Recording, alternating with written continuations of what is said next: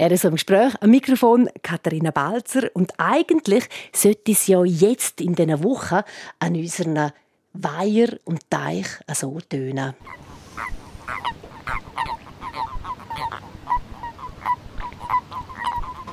Erdkröten sind das, was wir hier hören. Aber es ist leider nicht ein toller Frühling für die armen Tiere. Es ist absolut kalt. Und über das und natürlich über die Amphibien, über das spannende reden wir in dem RSO im Gespräch. Mein Gast ist Renata Fulkri. Herzlich willkommen, Renata. Hallo miteinander. Wie ich es schon angetönt habe, der Frühling 2021, das ist ein absoluter Killer für Frösche. Was hast du ein bisschen erlebt schon? Ja, also wenn alle jetzt rausgehen und die Weiher hören, eben, das tönt nicht so. Es ist eher ruhig. Es kommt ein bisschen darauf an, wo der Weiher liegt. Wenn er natürlich an einem sonnigen Plätzchen ist und die Umgebung schön warm schon überkommen hat, sogar ein bisschen feucht, dann sind die Amphibien natürlich schon ein bisschen unterwegs gewesen, aber in ganz vielen Weiher, die noch ein bisschen schattig sind, wo zum Teil jetzt noch Eis liegt, auch im Tal Boden Dort tun sie definitiv noch nicht so. Weil sie wären eigentlich gar nicht so heikel. Die Frösche, die Kröte, die Milch und Salamander. Ich glaube, so bei 5 Grad umeinander würden die eigentlich losgewackeln, oder? Ja, genau das Wetter, das uns eher vor dem Sofa, vor dem Fernseher behalten. Dort, wenn es 5 Grad kalt ist und ein bisschen regnet, wären die Tiere eigentlich unterwegs. Und das haben wir den Frühling wirklich noch nicht so gehabt. Wenn es Niederschlag gegeben hat, ist es mehr in Form von der weißen Flocken vom Schnee gewesen. Das ist dann definitiv wieder zu kalt gewesen. Ähm, dann hat es natürlich auch die super warmen Nächte gegeben. Mhm. Ja, und irgendwann wandern sie schon, wenn es extrem warm ist. Aber ähm, es war so warm und einfach wirklich so trocken. Die Amphibien sind wasserlebende Tierarten, mhm. die es gerne fürchten und so trocken, wie es jetzt war, macht sie nicht so wanderfreudig. Und erzähl mal, ein Erdkrot zum Beispiel, da gibt es ja viel bei uns.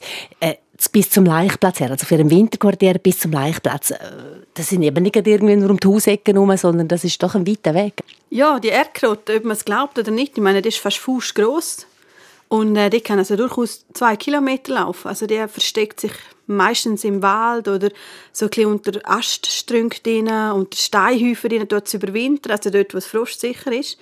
Und nachher macht sie sich wirklich auf den Weg zum Laichgewässer und ja, zwei Kilometer für ein fußgrosses Tier wo jetzt nicht so schnell unterwegs ist, wenn man ihr zuschaut. Sie läuft eher gemächlich. Ist es doch eine rechte Distanz, ja, mehr als um eine Hausecke. Und das Auto oder? Und das hört man viel, man sieht es auch viel, dass sie dann halt über die Straße drüber müssen und dort liegen bleiben, weil Autos drüber gehen. Genau, das ist halt leider so. Wie es ist in unserer Landschaft, hat es so viele Straßen, so viele Wege. Meine, wir Leute sind unterwegs mit dem Velo, mit dem Auto. Und wenn es etwa nass ist und die Tiere auf diesen Straßen unterwegs sind, ja, von weitem sehen sie aus wie ein Blättchen vielleicht auf der Straße liegt. Man realisiert es vielleicht gar nicht so als Tier. Wenn es dunkel ist, sieht man von weitem Konturen, ist vielleicht schnell unterwegs und dann sieht man sie spät. Und ja, dann werden sie leider auch oft überfahren. Und nicht selten sind es halt auch Männchen, weil ja, man kann es fast nicht verüblichen, wenn sie auf einer Straße sind. meine, die Aussicht auf einer Straße, ob ein Weibchen kommt oder nicht, ist natürlich dort viel, viel besser, als okay. im Gras nebenan. Also wirklich, und, und eben der Frühling dazu her, wirklich die Hochzeit der Amphibien, die gestohlen wird. Bei uns Gäste heute mehr so im Gespräch der Frosch und Co., respektive Renata Volkri. Sie ist in der BIGRA, das ist die Bündner Interessensgemeinschaft für Reptilien und Amphibien. Ähm, wie viele Jahre machst du das eigentlich schon, Renata? Ähm, jetzt muss ich studieren, jetzt im fünften Jahr. Also wirklich mit Frösch, Kröt und so, da kennst du die aus. Was mich immer fasziniert, ein bisschen so ein Geheimnis finde ich, warum gehen die Tiere immer zurück an den Laichplatz?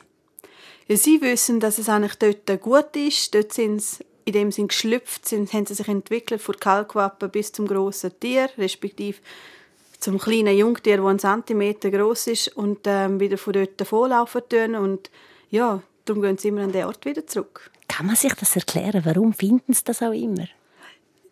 Die haben wie ein Navigationssystem in sich drin. Die wissen anhand der Lichtverhältnisse, also ein bisschen der Baum, wo Schatten gibt im Dunkeln, unter dem Mondschein, da können sie sich orientieren. Also restlos erforscht ist es nicht. Man sagt natürlich auch mit der Sternenkonstellation zusammen, mit dem ganzen Magnetfeld, dass sie sich einfach anhand von diesen Gegebenheiten können orientieren und so ihren Platz wiederfinden. Was ist, wenn ein Weiher oder ein Teich mal aufgehoben wird? Ja, dann suchen sie natürlich erfolglos nach dem Laichplatz. Und das ist auch nicht lustig für die Amphibien, weil sie sind wirklich sehr, sehr traditionsleicher. Sie gehen mhm. immer wieder zurück. Und wenn ein Weiher so aufgehoben ist, sie suchen den. Das heißt, sie sind dort, wenn der Weiher aufgehoben ist neben der Straße, kann sie, dass sie über die Straße laufen, wieder zurücklaufen und durch so überfahren werden. Mhm, mhm.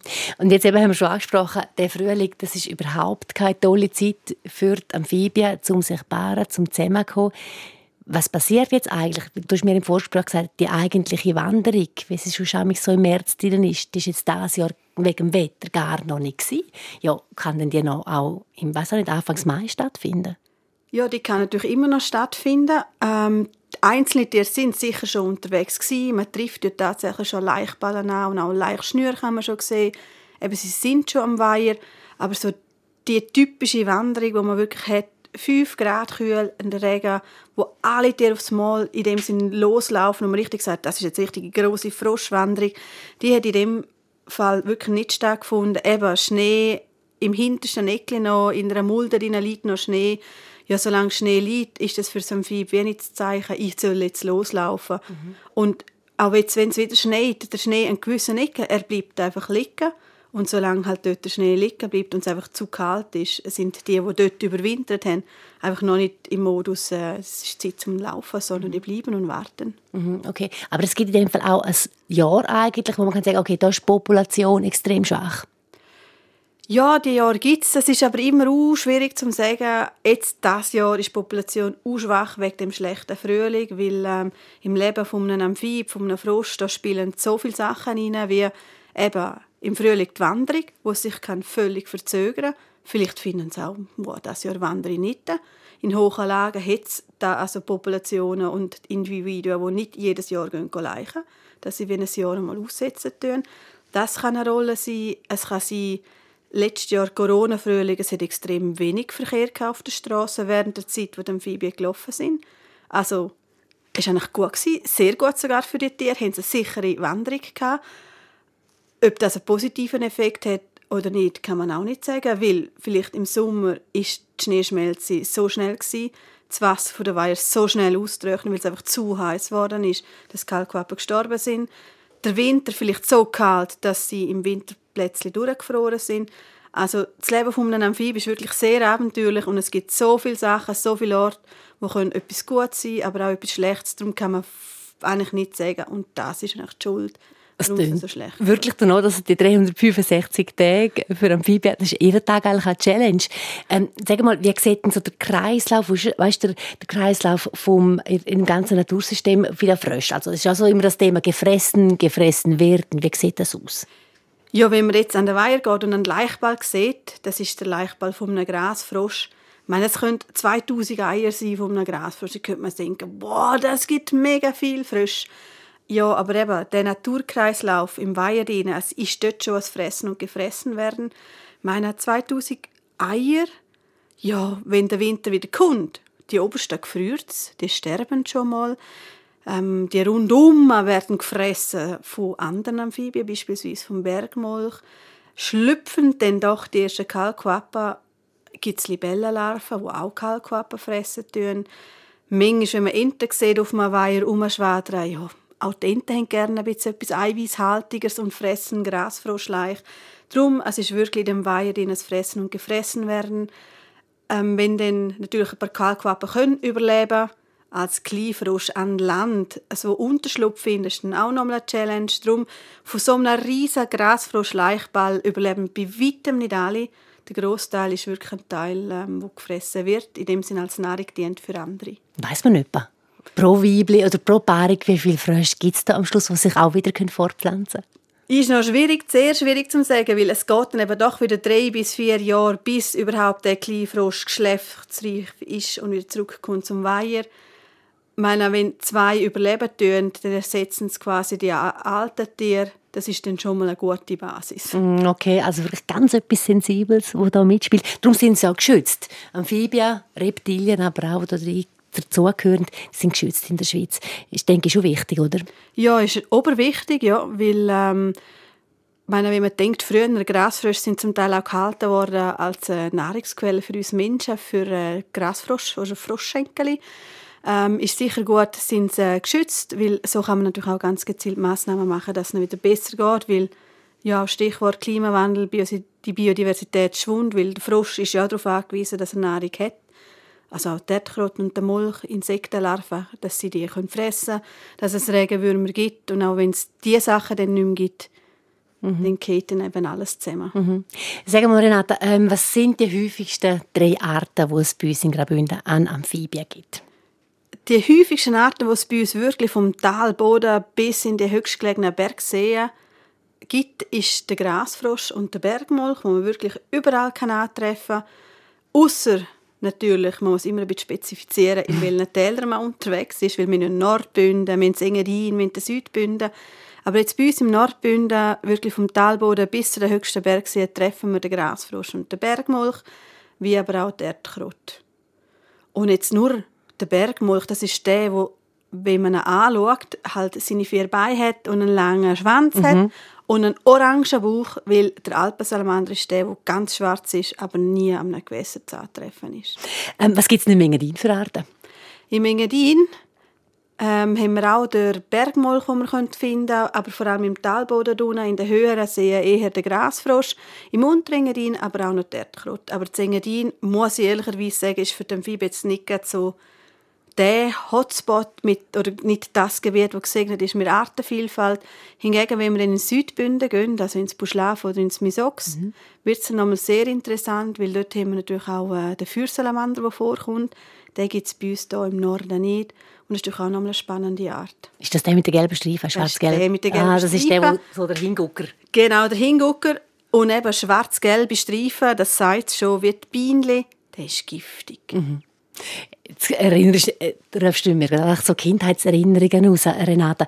Äh, ich weiss, du schaffst schon mit Kindern, schaffst in Schulen, du hast Schweier renaturieren oder du hast auch den Kindern das näher bringen. Ich glaube, die Faszination, die du immer wieder erlebst gell, mit, mit Amphibien, das ist gewaltig. Was erlebst du jetzt mit den Kindern? Das ist wirklich uninteressant, weil ja, auf den ersten Blick, wenn man so ein Tier anschaut, kann man schon sagen, oh, es hat keinen Pilz, es ist jetzt nicht so sexy. Aber wenn man dann das wieder mit den Kindern ein näher anschaut oder auch ein Erdkrot, ja, sie hat ihre Pückel auf dem Rücken, aber mal im Dunkeln mal in einen Weiher reinzünden und der Erdkröte zuschauen, wie sie einem anstrahlen mit ihren goldigen Augen, hat dann doch auch wieder eine gewisse Faszination. Ich finde total, es ist eigentlich ein hässliches Tier, unsexy, wie du gesagt hast, aber es, es tut wahnsinnig die Leute begeistern. Ähm, du hast mir gesagt, seit den 70er Jahren eigentlich werden auch Amphibien extrem ähm, fest äh, registriert, wo gibt's was. Und da gerade auf der Seite vom, vom BIGRA, vor Bündner Interessensgemeinschaft für Reptilien und Amphibien, kann man fast minutiös schauen, was für Tiere hat's in meiner Gemeinde. Da habe ich also echt gestaunt, oder? Da kannst du auf Hinterpaket gehen, kannst noch dort schauen, im Weiher XY hat's die und die Tiere. Wer hat das gemacht? Das ist gesponnen, die Arbeit, die da liegt, oder?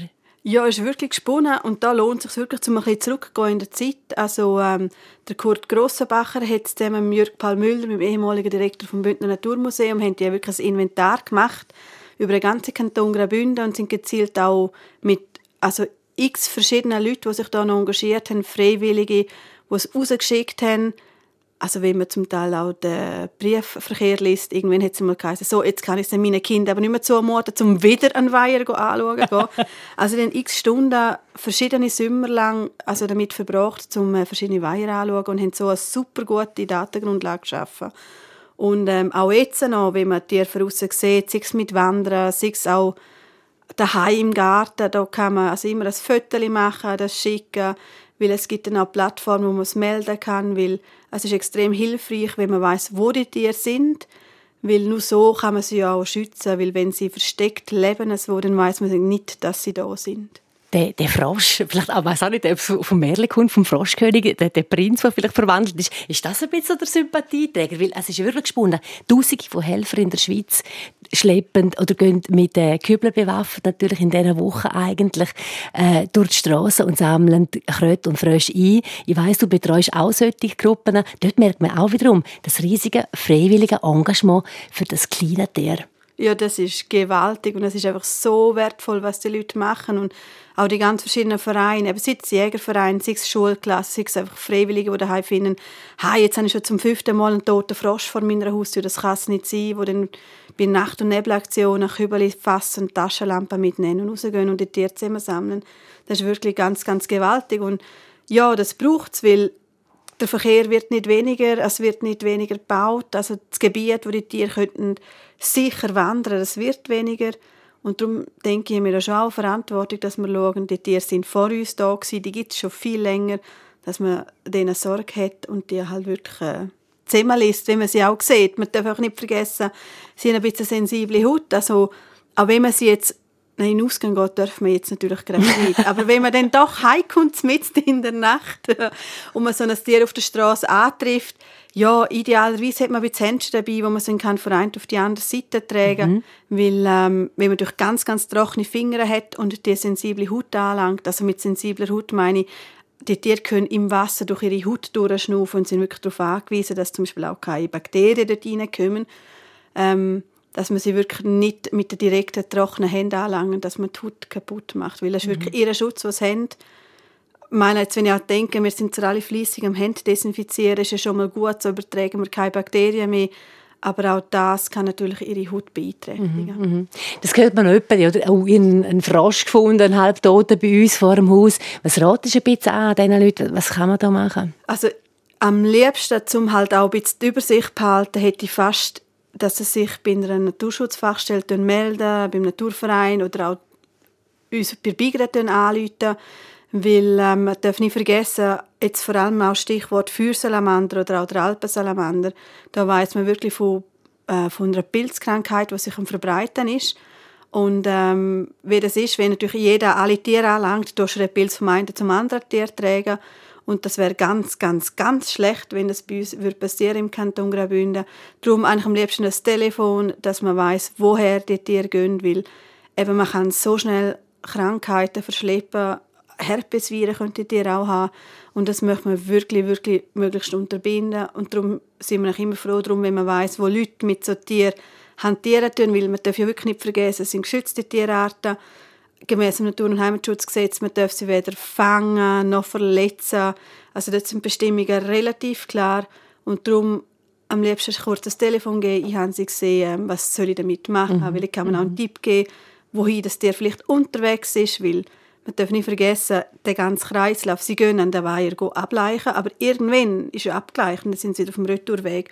Und da lohnt es sich auch zum Gedanken machen, ja, will das Tier überhaupt noch mal zum Weiher? Oder will es eigentlich schon eher wieder in den Sommer leben? Mhm, mhm. Ja, spannende Sachen, die wir alles erfahren. Renate Fulkri. Ähm, Stichwort Straße ist noch und dass der, halt der Lebensraum der Amphibien auch immer knapper wird. Ähm, es gibt aber jetzt äh, so, äh, oder der Mensch fängt so clever, dass der sich sagt, so, wenn an einem heiklen Ort, man weiß ja etwa wie beim Wildwechsel, auch bei den Amphibien, wo die eben etwa so verkehren, ähm, dass man dort die Straße, wenn es sich machen lässt, dass man die ähm, äh, Frosch gemäß saniert, aber du weißt da besser Bescheid. Ja, das ist unlässig. Also es hat es ja wirklich schon länger gegeben, dass man die Straßenabschnitt, wo man weiß, es werden die Tausend von Tieren einfach wirklich überfahren, halt an Ausserortstrecke, man fährt 80 Stundenkilometer. Bei Regen, man sieht die Tiere vielleicht nicht, ähm, dann werden sie einfach überfahren. Und wenn man so Abschnitt kennt, ist super, man kann sie sanieren, man weiß mittlerweile auch eben, was sie brauchen. Und zwar heutzutage ist es so, dass man wie Tunnel macht unter der Straße durch, dass die Tiere dort laufen können. Und nur das Tunnel langt eben nicht, sondern wenn man mal so einen Strassenabschnitt möchte anschauen, eben beispielsweise in Flash oder auch in der Surselva, dann sieht man auch, es hat wie so Betonelemente, so wie Mauern, die gebaut werden, dass es dir wie an die Mauer anläuft, nicht daran vorbei kann, nicht überklettern kann, sondern der Mauer entlang muss laufen bis zu dem Tunnel und dann wirklich weiss, ah, da geht es unten durch, weil die Richtung, es ist ja immer, es will auf die andere Strassenseite und es läuft einfach so lang, bis der Schlupf kommt, wo es unten durch kann. Und es ist ja nicht so, dass der Tunnel nur für die Amphibien ist, sondern eben, man kann auch denken, Kleinsäuger wie Mäuse oder auch Igel könnten die Unterschlüpfe eigentlich auch brauchen. Faszinierend, ganz cool, dass es das gibt. Ruem Taranasa, das ist ein Streckenabschnitt von irgendwie fast drei Kilometer Länge, wo jetzt wirklich ähm, Kleidtier durchlässig gemacht wird. Also auf dem Abschnitt gibt es 30 Tunnel. Eben die Challenge ist auch, am Hang denen so Tunnel können machen, dass die wirklich hin und her können laufen. Ähm, jetzt hat es einen Abschnitt ja schon saniert, wo es die drei Tunnel hat. Man schaut natürlich auch, gehen die unten durch oder nicht. Und jetzt so der Frühling sind die ersten schon dort unten durchgelaufen auf dem Rest der Baustelle in dem Sinn werden jetzt nicht Zäune gespannt und auch dort schauen wir einfach, wie viele Tiere sind unterwegs und eben dort tun wir sie noch über die Straße hineintragen, bis es ganz saniert ist. Jetzt haben wir ganz viel über Frösche, Kröte, Milch und Salamander geredet, aber jetzt noch kurz ein Wort zu dir persönlich, Renate Volkri. Du hast Geowissenschaften in Basel studiert, nachher an der ETH Umwelt- Naturwissenschaften. Wie bist denn du aber am Schluss jetzt noch auf den Frosch gekommen? Ja, das ist spannend. Nach dem Studium ja, als Highway-Bündner geht man natürlich wieder ein bisschen zurück in den Kanton Graubünden arbeiten. Und da habe ich dann den Gründer der Bigra kennengelernt, Hans Schmucker. Und ähm, ich denke, er ist sehr also bekannt als wirklich der Reptilien-Spezialist und Reptilien-Liebhaber, Reptilien-Kenner. Und ähm, zu der Karch, wo ja die Dachorganisation ist, gehört ähm, der Amphibienschutz auch dazu. Und ach, sie im Hans, sein Herz schlägt so fest für die Reptilien. Dann hat er umgeschaut, ob jemand möchte, ähm, mehr ihn unterstützen im Bereich Amphibien. Und so ist er dann auf mich zugekommen. Und äh, seitdem haben wir wirklich die Aufteilung. Er, sein Herz ist bei den Reptilien und ich darf den Fachbereich Amphibien abdecken. Aber wir arbeiten ja immer noch miteinander für die beiden Tierarten. Ja. Was ist das, was dich so fasziniert an diesen Tieren, Renate? Ja, sie sind überall daheim, die Amphibien. Sie sind im Wasser daheim, sie sind an Land daheim. Und ich finde, sie sind eine gute Art, die aufzeigen tut, was eigentlich ein Tier wirklich alles braucht. Es braucht wirklich Wasser, es braucht Land. Man kann sie an vielen Orten antreffen, im Talboden, aber auch in den Bergen oben. Und ich glaube, das ist da so spannend ist. Man kann nicht sagen, oh, ich kann ein Gewässer machen und dann habe ich die Tiere. Nein, es braucht wirklich die ganze Umgebung wo man muss mit berücksichtigen oder auch die Wanderung muss man mit berücksichtigen. Es ist nicht ein Ort, wo sie brauchen zum glücklich sein, sondern wirklich das ganze Rundum. Also der Fokus, den man muss öffnen, dass es wirklich diesen Tieren wird passen. Und halt auch faszinierend ist, was jetzt passiert mit ihnen. Ähm, Austrocknen von Weiher, es wird mhm. wärmer in Zukunft. Also es ist auch ganz viel Bewegung bei dieser Tiergruppe jetzt im Gang. Was hoffst du jetzt noch? Der April, eben sehr kalt, viel frostige Nächte. Was wäre jetzt ideal, wenn du könntest so mit dem Petrus da kommunizieren? Jetzt aber hopp, Petrus! ja, lieber Petrus, ich wäre froh, wenn es ein paar warme Regennächte gibt, dass viele Menschen daheim sind, fast niemand mit dem Auto unterwegs ist oder mit dem Velo und dann die Tiere können friedlich, glücklich wandern zu ihren Gewässern, zu den Laichplätzen und dort Hochzeit feiern und ähm, ja, gell, Wasser ist nicht nur das, was wir für die Amphibien wünschen, auch sonst, wenn wir ehrlich sind. Es ist extrem trocken schon draussen. Wir hatten Schnee zwar gehabt, aber wenn ich jetzt denke, im Südbünden, da gibt es schon wieder ähm, Waldbrandgefahr. Also dort darf man draussen wieder nicht mehr bröteln, weil es auch wieder so trocken ist. Darum, Wasser, das wäre mein Wunsch hoffen wir, dass du erhört worden bist. Renate Volkri, danke vielmals für das Gespräch, den Einblick in die Welt der Amphibien weiterhin viel Power für deine wichtige Arbeit. Merci vielmals und äh, einen schönen Tag. Und es lohnt sich, um jetzt wirklich gleich mal noch an den einen oder anderen Weiher zu gehen, hören, schauen. Vielleicht hören der Erdkrott, vielleicht auch der Gras. Vielleicht hört man sie ganz genau. Das war die Sendung eher so ein Gespräch, heute ganz im tierischen Zeichen der Amphibien. Ich danke fürs Zuhören. Am Mikrofon Katharina Balzer.